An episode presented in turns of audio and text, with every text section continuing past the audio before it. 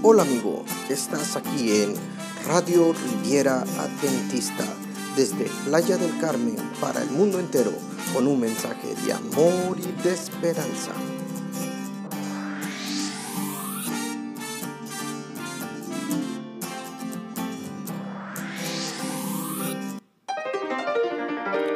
Hola mis queridos amigos, estás aquí en Radio Rivera Adventista. Hoy presentaremos una nueva criatura, manual de retención para nuevos bautizados con el tema El séptimo día como día de reposo. Vamos a orar.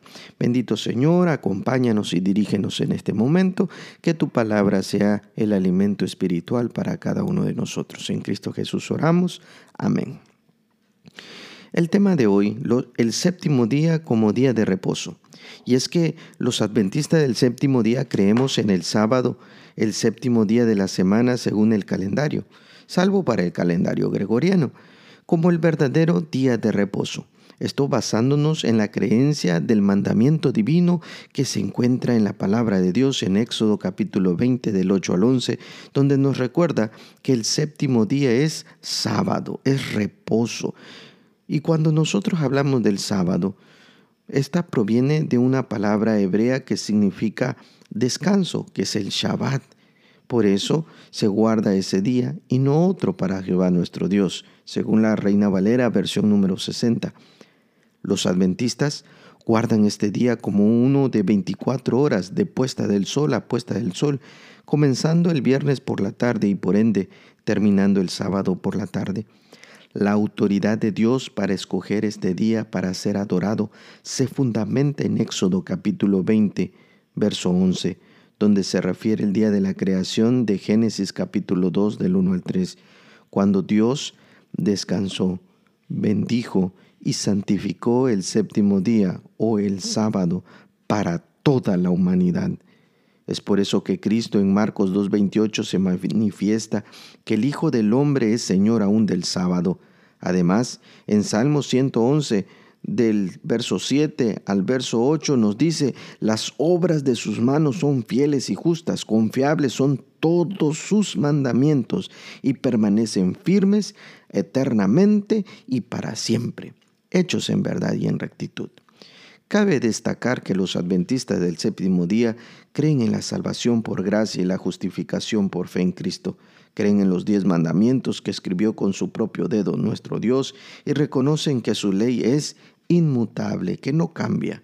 Estos mandamientos los podemos encontrar en Éxodo capítulo 20 y también en Deuteronomio capítulo número 5. El sábado es parte de los diez mandamientos. Le dan más importancia como día de reposo que la importancia que le dan otras denominaciones a la adoración del domingo, ya que fue Dios mismo quien ordenó la adoración sabática, en tanto que la adoración en domingo fue instaurada por el, emperador romano Constantino en su famoso edicto del año 321 después de Cristo. Y es que Jesucristo no cambió su ley ni el día de reposo cuando Él estuvo en esta tierra. En San Mateo capítulo 5, 17 al 18 nos dice Jesús mismo, no penséis que he venido a abrogar la ley, sino para cumplir, porque de cierto os digo que hasta que pasen el cielo y la tierra, ni una jota, ni una tilde pasará de la ley.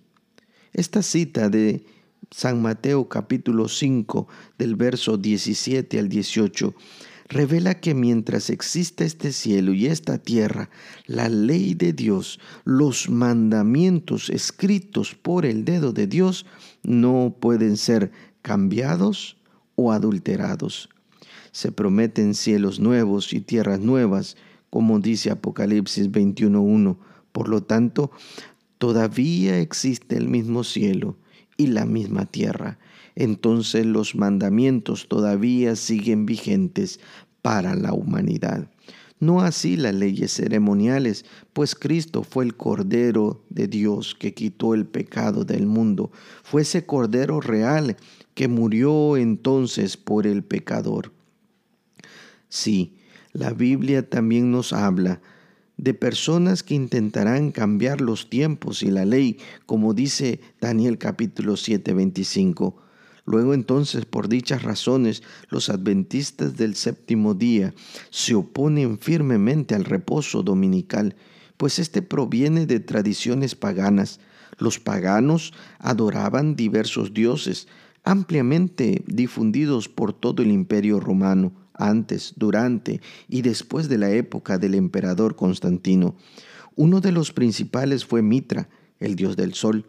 El día domingo era dedicado a ese dios. Hasta hoy, por ejemplo, domingo en inglés significa Sunday y en alemán Sonntag, que significa días del sol.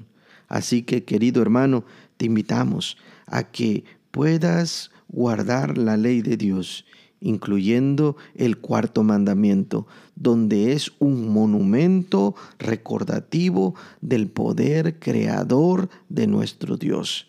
Él es nuestro creador, pero recuerda, también es nuestro Salvador. Que Dios te bendiga, querido hermano.